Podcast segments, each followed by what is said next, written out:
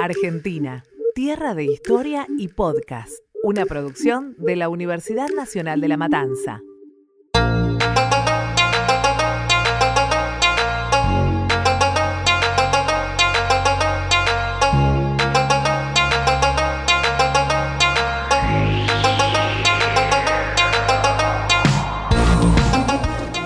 Bienvenidos a Argentina, tierra de historia y podcast, el lugar donde la ficción y la realidad se unen. Somos Julián Dante, Lorena Papayani y Agostina Carbone. Hoy vamos a estar hablando de literatura, porque si hay alguien que lee, son Alicia y Lucía.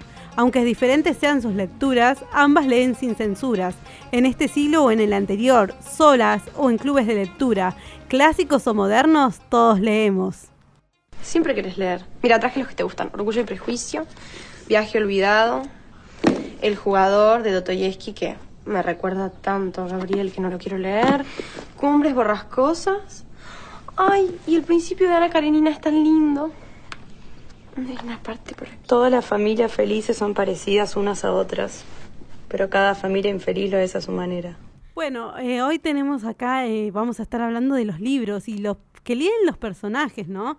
Particularmente el personaje de Lucía, lee, eh, tiene el club de lectura, tiene su librería que pudo abrir gracias a Torcuato, pero bueno, igual es como muy fanática de los libros. Una librería también que comparte con Alicia, otra apasionada de la lectura, pero otro tipo de lectura, otro tipo. Tienen como dos estilos marcados diferentes. Sí, pero un poco lo que escuchábamos recién era a Lidia comentándole sugiriéndole algunos libros para leer. para levantarle el ánimo a Lucía, a ver qué libros podían leer, libros que a ellas les gusta, y qué libros están en su biblioteca y también por la época, ¿no? Estamos en el 38, qué libros podían haber en esa época. A partir de todo esto, que, que estos libros, estos autores que aparecen en la novela, nosotros pensamos, ¿no?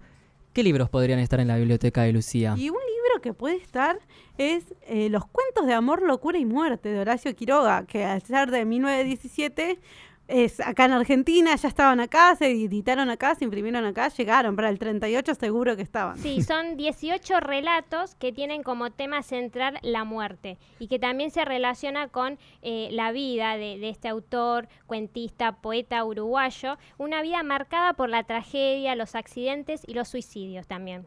Precisamente porque él terminó con su propia vida en el Hospital de Clínicas de la Ciudad de Buenos Aires con un vaso de cianuro, veneno. Sí, terrible. Y este, eh, sí, entre estos cuentos está el de el, almohadón de plumas, la gallina desgollada, y ahí como todo tiene eh, en torno a la muerte está. Y también uno de otro libro que también podría estar leyendo Lucía o tenerlo ahí en su biblioteca, en su librería, es Los siete locos de Roberto Art, que este es como del 29, ya nueve años antes de que tiene lugar la novela del tiempo que, en el que está Lucía ahí viviendo. Y este, esta obra de Roberto Art eh, trata cuestiones morales sobre la soledad, la angustia, ante el sentido de la vida y la desolación de la muerte. Seguimos con también el tema de la muerte, algo que está muy presente también en la sí, novela. Creo que tendría que ver con esa época y la literatura que había en esos eh, en esas décadas. En esas décadas como un reflejo de la realidad que estaba pasando en la Argentina. Y sabes que te tengo un dato curioso sobre Roberto Art que tiene que ver con su fecha de nacimiento, porque todavía no hay una precisión de cuándo es el día en el que nació. Porque si bien hay documentos oficiales que dicen que él nació un 26 de julio de 1942, su propia hija dice que los documentos tienen una, fecha errónea y que él nació en realidad el 2 de abril. Pero si lees las autobiografías que él escribió, él dice que nació un 7 de abril. Bueno, Entonces, ni él sabía. No coinciden la fecha. Pero no se sabe porque en distintas biografías que publicó en distintas revistas puso fechas diferentes. Quería despistarlos. Puede ser. Así que, no sé, algunos lo festejan el 26 y otros lo festejan el 2 de abril. y bueno, algún día la acertarán. no sé, yo confío en, la hija quizás. Puede ser que tenga algo de razón. él qué? bueno, él lo hacía para despistar. No quería saber cuántos años. Que no conozcan su edad, ¿no? Pero es por la fecha, Lore. Bueno, pero no, yo soy dos días más jóvenes que otras personas.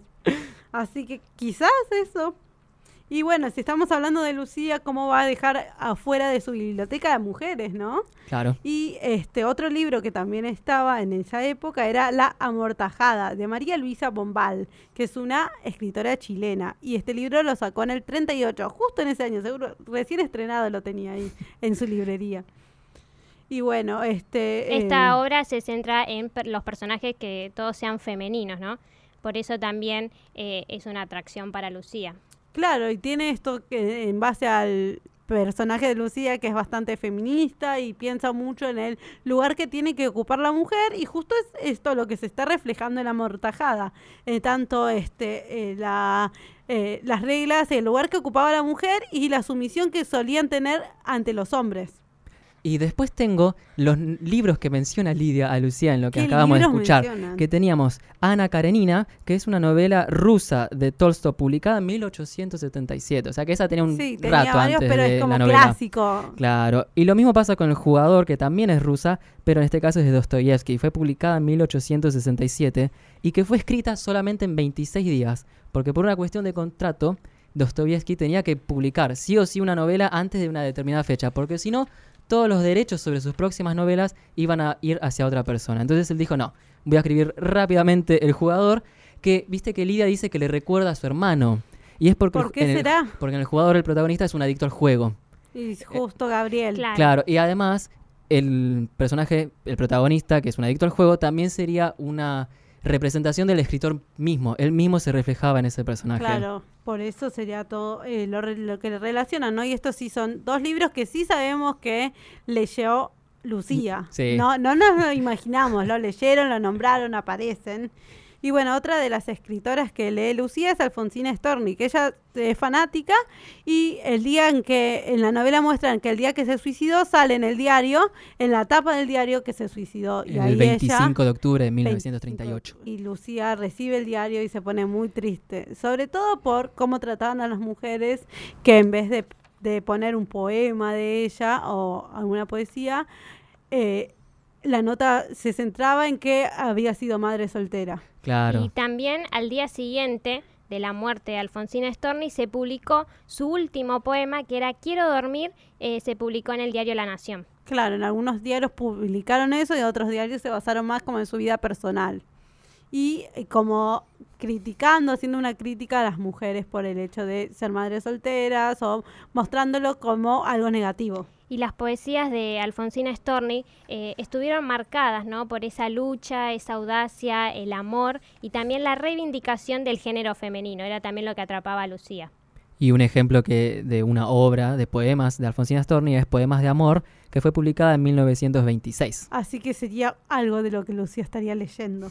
y bueno, también otra autora, porque todas muy feministas, Lucía, también es fanática de Victoria Ocampo y en un capítulo ella lo, la puede conocer. Sí, y Victoria Campo tiene la particularidad de que ella pertenecía a una clase alta y precisamente por eso su familia no quería que ella se dedicara al arte de ningún tipo, porque ella quería ser o actriz o escritora, pero nunca le dieron un completo aval de parte de la familia. Claro, porque estaba toda esta tradición de las mujeres como más en la casa y más, y eh, tenían plata, no tenían necesidad de trabajar y menos siendo actriz, que era como nada, para nada, era como algo mucho más, lo artístico siempre queda como muy relegado. Eh, Victoria Ocampo eh, fue una escritora, traductora y también fue una feminista de la primera ola, ¿no? Porque además de fundar la revista Sur, participó desde joven en diferentes agrupaciones que defendían los derechos de las mujeres. Y por eso también atrae mucho a, Lucía, ¿no? Y la revista Sur, que acabas de mencionar, que fue publicada por primera vez en 1931, tuvo mucha importancia para la literatura acá de Argentina y de América Latina, porque fue el lugar de muchos otros escritores, donde muchos otros escritores encontraron un lugar para difundir sus obras, como por ejemplo Jorge Luis Borges o Adolfo Bioy Casares. Así claro, porque ella viajó por todo el mundo, ¿no? Y esto le permitió también entrar en contacto con otras personalidades de la cultura y de la literatura, y, por eso también fundando esta revista eh, le permitió a otras personalidades destacadas de la literatura que aparecieran. Claro, y ella, al ser de clase alta, tenía las posibilidades de tener una buena casa, un buen lugar al que también recibía a escritores quizás de otros lugares, de otros países, que iban a su casa a hablar, a comentar sus obras, leer, reflexionar, debatir y eso le permitía como abrir mucho eh, la mente para... Y hoy en día que su casa está abierta para el que la quiera visitar, ¿no? Hay, una en San Isidro y otra en Mar del Plata y se puede ir, es un museo. En San Isidro justamente que lo llaman Villa Ocampo, claro, la zona donde está la casa. Bueno, sí. en Mar del Plata no, pero también es la Villa Ocampo, el lugar. O sea, no todo el barrio, pero... Claro, pero es como, como un nombre más informal, pero uno dice Villa Ocampo y sabe. Y bueno, y ahora vamos a escuchar un fragmento del capítulo 15, el día que Lucía conoció a Victoria Ocampo gracias a Torcuato, que la llevó ahí. No sabemos con qué intenciones, si buenas, malas, pero la llevó a conocer. De todas formas la conoció, eso es lo importante. Victoria, ella es Lucía, mi prometida, gran admiradora suya, la más grande. No creo en los fanatismos, pero gracias, Lucía. Yo no solo soy una gran admiradora de su obra, la, función que cumple en difundir la literatura, su compromiso con la unión de mujeres. No puedo creer estar hablando con usted en persona. Gracias, querida. Y gracias por su donación, Torcuato. La Fundación necesita de estos aportes. Estoy planeando abrir una residencia para traer escritores. Grandes nombres de todo el mundo. Cuando lo hagan, no duden que los voy a invitar. Aceptaríamos, encantadísimos. ¿No? Sí, muchísimas gracias. Bueno, Victoria, la dejamos. Si me esperan, podemos tomar un té juntos. Bueno, encantado. No, yo creo que debe estar muy ocupada, ¿no? No hace falta. No todos los días se reciben donaciones como la de su prometido. Además, me habló mucho de usted. Sí, por favor. Me dejó. Y vamos por la tercera autora que Lucía lee, que es también feminista, que es Virginia Woolf que es muy conocida por una obra que se llama Una habitación propia, que la nombra Lucía en un capítulo, y que por eso estamos seguros de que Lucía la lee. Claro, y aparte eso es lo que en realidad creo que va en, relación con todos los otros autores, así como decíamos que Victorio Campo tenía plata y por eso podía hacer eso, podía escribir y todo. Eh, lo que dice Virginia Woolf es que una mujer para poder dedicarse a escribir tiene que tener una habitación para ella y plata, porque por algo se tiene que salir de su vida para eh, entrar a la habitación y escribir tranquila, sin que la molesten y teniendo plata para poder eh, sustentar todos sus proyectos. si tiene una familia, también que esa familia pueda seguir su vida y no ella tener que cocinarle, ella tener que llevarlos a algún lugar o algo. Claro, por eso en todas sus obras eh, lo que hace Virginia Woolf es reflexionar sobre la condición de la mujer, la identidad femenina y también relacionarlo tanto con el arte como con la literatura. Y una obra diferente también, cambiando un poco el tono, ya saliendo de las escritoras feministas y todo eso, pero que también es nombrada en la novela y que también sabemos que le gusta a Lucía, es El Conde de Montecristo, de Alexander Dumas, que fue publicada por primera vez entre 1844 y 1846, o sea que tiene una historia larguísima, y que fue publicada primero a forma de folletín por entregas. y después ya fue como un libro completo que hasta hoy se puede conseguir. Y es una historia que transcurre en varios lugares, en Francia, Italia y varias islas del Mediterráneo. Durante los años de 1814 a 1838. Es una novela de aventuras clásicas y los temas centrales son la justicia, la venganza, la piedad y el perdón. Y bueno, son historias de aventuras ahí. Y este, lo que sí también podemos eh, escuchar otro fragmento ahora sobre el club de lectura, en el que Lucía y Bruno se juntan, es como para poder juntarse sin sentir culpa de Lucía, sin sentir culpa de dejar a su marido, se junta con Bruno con la excusa del club de lectura. Y ahí vamos a escuchar qué pasó. Traje algunos libros nuevos que llegaron a mi librería. ¿Usted tiene alguna preferencia? No, no, no me dejo asesorar por usted, que es la experta. El amante de Lady Chatterley... Este no. ¿No? ¿Por qué no? ¿Lo ha leído Porque eh, no, me dijeron que es muy buena, pero que tiene algunas escenas que pueden ser un poco incómodas. Ah. Para que leamos juntos. A ver, este... Bueno, este me imagino que tampoco. Relaciones peligrosas, a no ser que sea un policial. ¿Es, ¿Es, un policial? No, no es un policial. No, no, tampoco. Este es Madame Bovary. Tampoco. ¿Cómo que tampoco? Vamos, Lucía, por favor, leamos algún libro. Estamos en un club de lectura y no vamos a leer ningún libro. ¿Qué es lo que quiere leer? ¿Cuentos infantiles? No se burle de mí, no. No quiero que leamos libros románticos. Menos si tienen escenas que involucran relaciones que no son apropiadas. Pues eso va a ser imposible porque en la vida y en los libros todos se enamoran. El amor y la contradicción mueven al mundo. Así que vamos a tener que leer cuentos infantiles, cuentos de niños. Traiga la caperucita roja de su librería y empecemos. No es gracioso.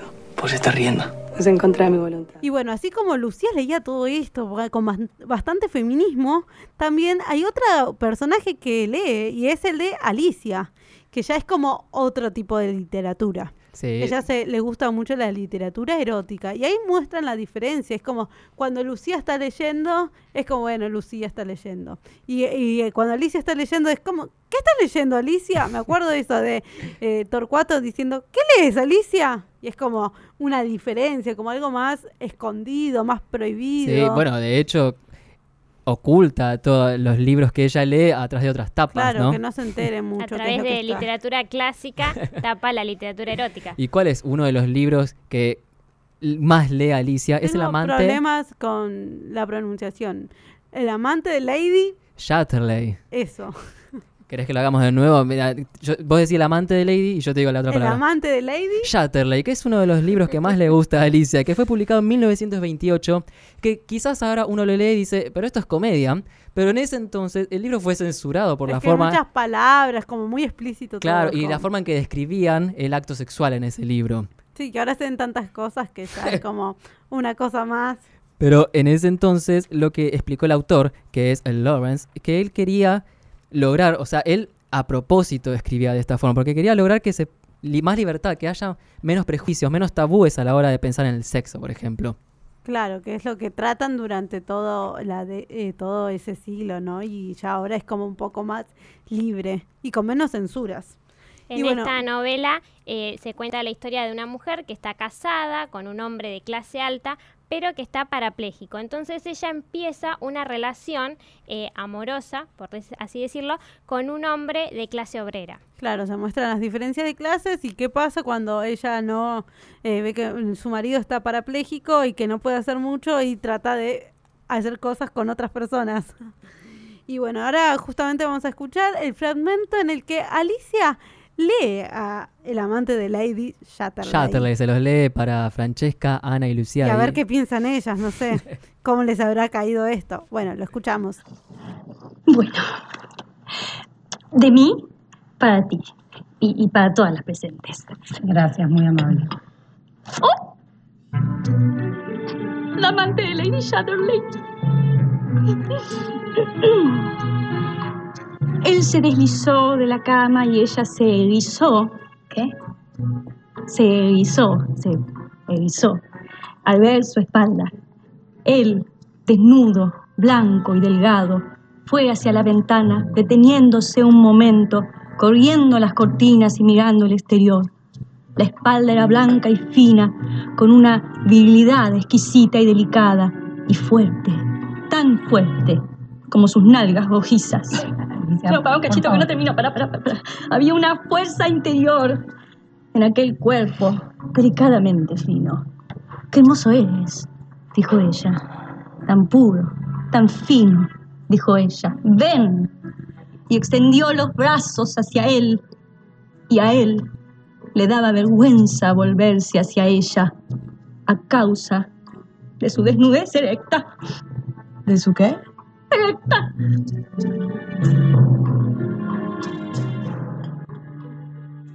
Y bueno, como esto transcurre en el siglo XX, como decíamos que se trata, todavía había muchas censuras, pero se estaban tratando de comenzar a romper con todos los tabúes y las prohibiciones y abrir que sea más abierto. Por eso es que ese fue un siglo muy prolífero para lo que fue la literatura erótica en el mundo, porque tenemos muchas obras que en ese entonces fueron muy polémicas, censuradas incluso. Censuradas, en algunos países sí, en otros no, de, alguna forma, a escondidas. O que tardaron muchos años en editarse. Muchos libros fueron escritos y hasta que se publicaron pasaron muchos años. Y de ahí de su publicación a que vayan a ir a otros países más años. Pero así de a poco fueron ampliando y también limpiando un poco lo que fueron los prejuicios y los tabúes a la hora de tratar temas sexuales en la literatura. Claro, y también lo que se trató de, eh, de que cambien, que no sea como, bueno, la sexualidad dentro de una pareja, así el matrimonio, sino mostrar diferentes relaciones y diferentes tipos de relaciones. Aunque algunos lo hacían de una forma un poco más polémica, como el ejemplo de Lolita de Vladimir Nabokov. Que eso sigue siendo polémico hasta hoy. Claro, porque es de 1955 y relata una historia de amor, digamos, entre un señor mayor y una chica de entre ya voy a retomar, ¿eh? Adolescente, menor. Ah, no dice la edad, ¿no? No, no decía chicas de entre 9 y 14 voy de nuevo. Y una chica menor de edad. Claro, que, o sea, era polémico en ese momento y hoy también sigue siendo polémico por el hecho que no que todos sabemos que es un abuso, que un hombre... Era un caso de pedofilia lo que relataba la historia. Y en realidad capaz que la historia lo, lo mostraba como, lo mostraba como mucho más normal. Que también fue adaptada al cine en el año 1962 y 1997 se hicieron dos películas en base a esta obra. Y alguna otra obra que también fue eh, censurada fue Madame Bovary, que es escrita por Gustave Flaubert y se publicó el 1 de octubre de 1856. Así que también este eh, también muy en otras décadas y más vieja todavía del siglo XIX. Es como y desde siempre, o sea que a veces viste cuando dicen no ahora todo eh, claro, ahora todo como venía siempre, no, o sea, se zarpaban desde siempre, solo que había más, eh, no era tan difundido. Ahora por, claro, era otro tipo de era Diferente. Y era más también como algo más secreto, como pasa con Alicia. Lo lee escondida en su habitación, en sus casas, no es que lo comenta con todo el mundo. Igual Solo con Ana, ¿no? Digamos, con pero Ana, como que busca como la complicidad en otras mujeres, no es algo que anda diciendo por la vida. Y bueno, y ahí vamos a escuchar el último fragmento que tenemos, que es sobre el día en que Lucía y Lidia, descubren dónde escondía su literatura. Erótica Alicia. ¿La escuchamos? Dale. Esa tórrida mañana de julio cuando se despertó, Elizabeth sintió que su cuerpo pedía algo caliente, algo sólido como una piedra volcánica algo que su mente todavía no se atrevía a imaginar. Lady Chamberlain se hincó de rodillas, soslayando el filo del maíz que se incrustaba en su carne.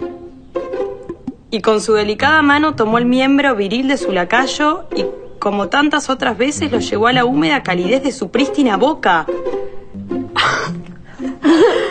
Alicia esconde literatura erótica detrás de portadas de clásicos. Tiene miembro viril subrayado y con signo de exclamación a los costados, Aquí también. Y ahora llegó el momento que seguramente estaban esperando. El diccionario hablante, Lore, que nos va. ¿Qué palabras nos trae hoy? Hoy les traje la palabra achispado, que describe a una persona que está alegre o ligeramente borracho por haber bebido alcohol.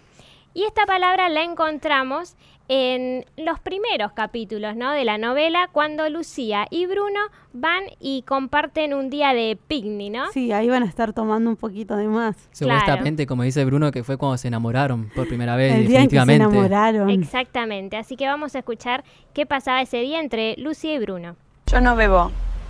Sí, anímese. Puede comer algo antes para no achisparse tan rápido.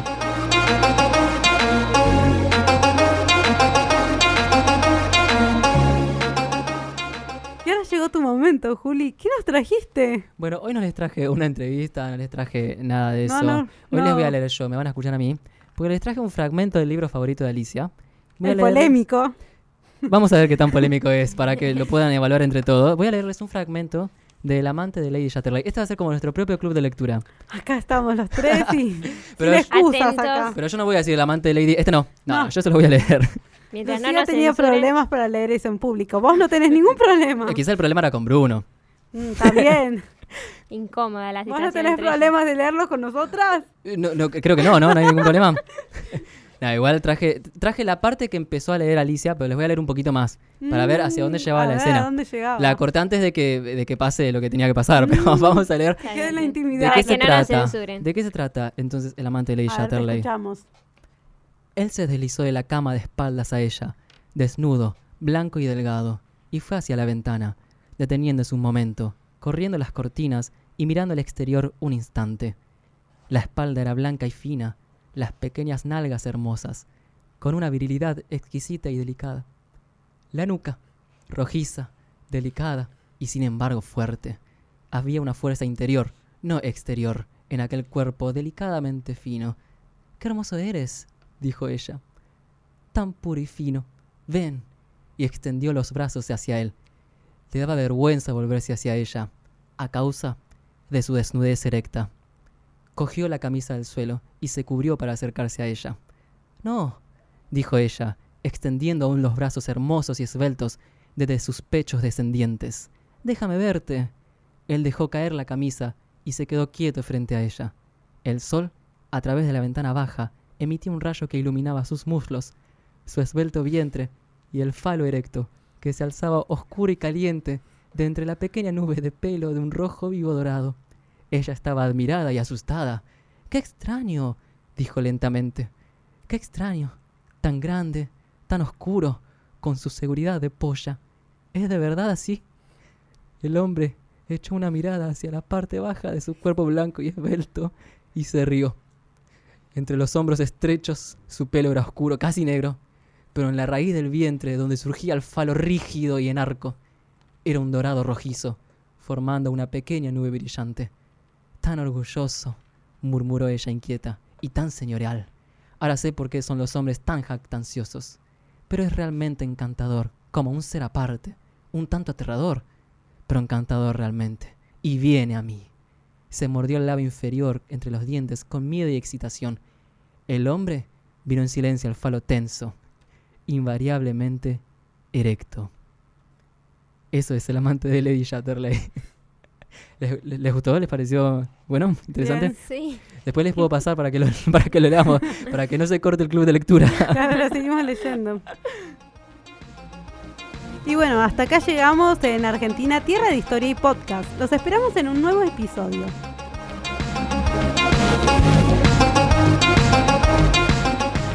Nosotros somos Julián Dante, Lorena Papayani y Agostina Carbone. A cargo de la puesta al aire estuvo Matías Ávila, en la producción Julián Bernadás y con música original de Julián Dante.